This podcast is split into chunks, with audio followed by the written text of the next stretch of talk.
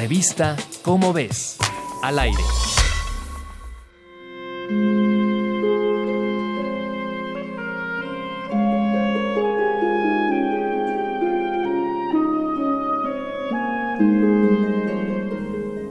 Los árboles tienen raíces, los hombres y las mujeres piernas. Y con ellas cruzan las fronteras, con ellas visitan y en ellas habitan entre el resto de la humanidad en calidad de invitados.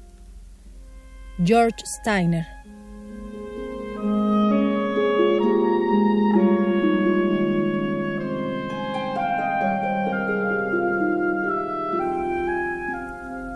...272 millones de personas alrededor del mundo son migrantes...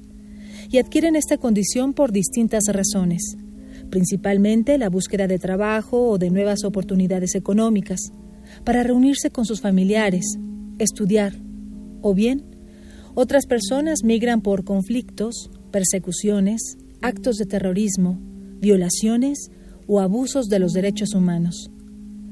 Hay quienes migran por efectos del cambio climático, desastres naturales, entre otros. Además de la violencia imperante, enfrentan hambre y enfermedades. Esto de acuerdo con una investigación de la Universidad Columbia y del Instituto Nacional de Salud Pública de México. Este equipo entrevistó a 95 migrantes de Centroamérica de más de 18 años y les preguntó qué comían y con qué frecuencia durante su tránsito. Las entrevistas se realizaron en una casa de migrantes en México. El 73% eran varones de 29 años de edad en promedio y en su mayoría hondureños.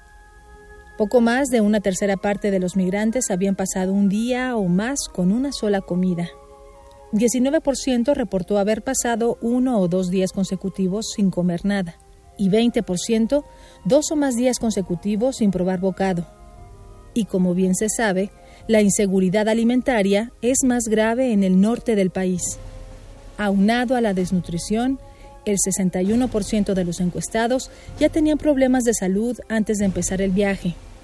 Y casi la tercera parte reportó enfermedades que podían impedir que lo concluyeran.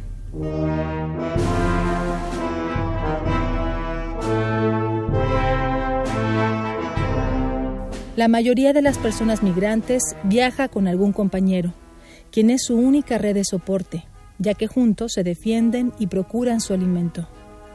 De los entrevistados, una tercera parte dijo que su compañero de viaje había estado enfermo durante las últimas dos semanas, por lo que la enfermedad de uno aumenta la vulnerabilidad de ambos.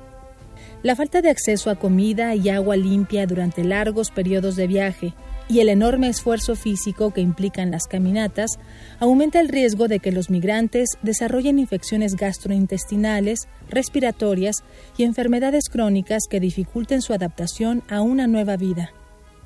Es duro escuchar el reporte de esta investigación publicada en la revista Journal of Immigrant and Minority Health, pero también es una manera de conocer y entender qué podemos hacer como comunidad para mejorar el desarrollo de las personas migrantes, quienes merecen igualmente dignidad, atención y libertad. Esta investigación también propone aumentar el número de albergues y servicios médicos, así como ofrecer información sobre las organizaciones que pueden procurarles comida el resto de su viaje. Si coincides con personas en esta situación, no les cierres el paso, no las violentes. Habla con tu comunidad e infórmate sobre medidas que puedan mejorar su tránsito. Migración, intercambio cultural y comunidades están en las páginas de tu revista ¿Cómo ves? Búscala en tu puesto de revistas. Revista ¿Cómo ves? Al aire.